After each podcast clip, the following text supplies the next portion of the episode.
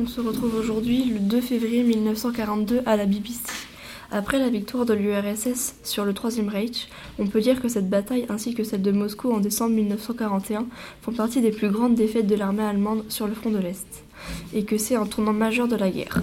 L'invasion de l'URSS par l'Allemagne nazie a pour nom de code l'opération Barbarossa et commence le 22 juin 1941. En effet, la bataille de Stalingrad a débuté le 17 juillet 1942 pour le contrôle de la ville. Cette bataille rompt le pacte germano-soviétique, plus connu sous le nom de pacte de non-agression. C'est un ensemble d'accords diplomatiques et militaires signés le 23 août 1939 à Moscou par les ministres des Affaires étrangères allemandes Joachim von Ribbentrop et soviétique Vyacheslav Molotov en présence de Joseph Staline. Le 22 juin 1941, les Allemands attaquent l'URSS et en voyant leurs troupes progresser plus vite que prévu, décident de hâter leur progression, leur offensive, dans les pays du Caucase, ce qui a permis à l'URSS de se ressaisir.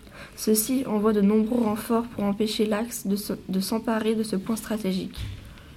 Le 23 juillet 1941, les troupes allemandes reçoivent l'ordre d'attaquer la ville elle-même, les bombardements massifs de la Wehrmacht détruisent les voies de chemin de fer qui permettaient le ravitaillement des troupes soviétiques.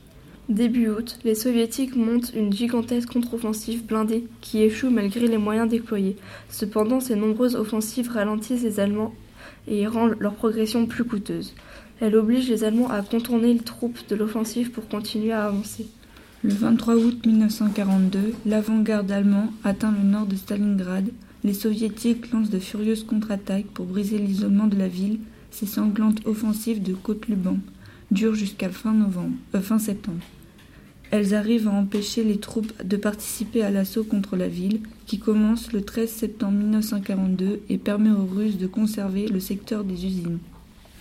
Début novembre, la 6e armée du général Paulus a épuisé toutes ses réserves dans le combat, de plus en plus dur. Pour prendre le contrôle du secteur des usines, elle doit faire appel à son groupe d'armée pour trouver de nouvelles troupes. Les services secrets allemands ont compris trop tard que chaque nuit de nouveaux soldats arrivaient et que de l'autre côté du fleuve se cachaient de nombreux blindés.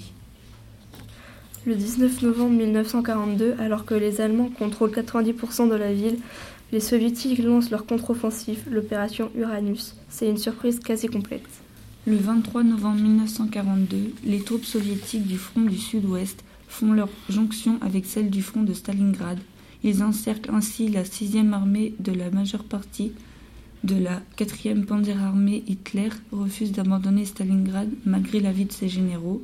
Les premières glaces apparaissent sur la Volga. À la fin du mois, la majeure partie de la ville est aux mains des Allemands et les Russes sont coincés entre les canons allemands et les eaux glacées de la Volga. Le 12 septembre 1942, les Allemands lancent leur opération de secours, bien plus faible que prévu, l'opération Winter G Winter, qui est, leur nom, qui est le nom de code de l'opération qui doit rompre l'encerclement. Les troupes allemandes se heurtent vite aux troupes russes, bien plus puissantes que les leurs. Le 24 décembre, l'opération est définitivement arrêtée. Elle laisse les assiégés sans espoir de secours. Le 8 janvier 1943, Paulus refuse son ultimatum qui offrait une capitulation honorable. Le 10 janvier, les soviétiques repartent à l'assaut de la forteresse Stalingrad suite à de lourdes pertes. Le 24 janvier, Paulus demande à Hitler l'autorisation de capituler. Hitler refuse à cause de Halbefeld, c'est-à-dire l'interdiction de tout recul. Le 25 janvier, les Allemands tiennent plus qu'une zone de 100 mètres carrés. L'URSS est est au plus proche du but. Le 31 janvier, les troupes du regroupement du Sud sont épuisées et mal équipées pour une guerre hivernale. Ils décident de capituler. Cela marque le début de la victoire soviétique. Le 2 février, le général Paulus, qui avait été capturé deux jours plus tôt, signe la capitulation auprès du haut commandement soviétique. La bataille de Stalingrad prend fin après six mois de combats acharnés. C'était la première fois dans une guerre qu'un général allemand est capturé et signe une capitulation. L'armée allemande n'apparaît désormais plus comme invincible. La victoire, finale des, Alliés n'est dès lors plus qu'une question de temps. Une victoire forgée dans le sang, la sueur et les larmes, surtout des Soviétiques. Nous pouvons à présent affirmer que la guerre n'est pas sans espoir.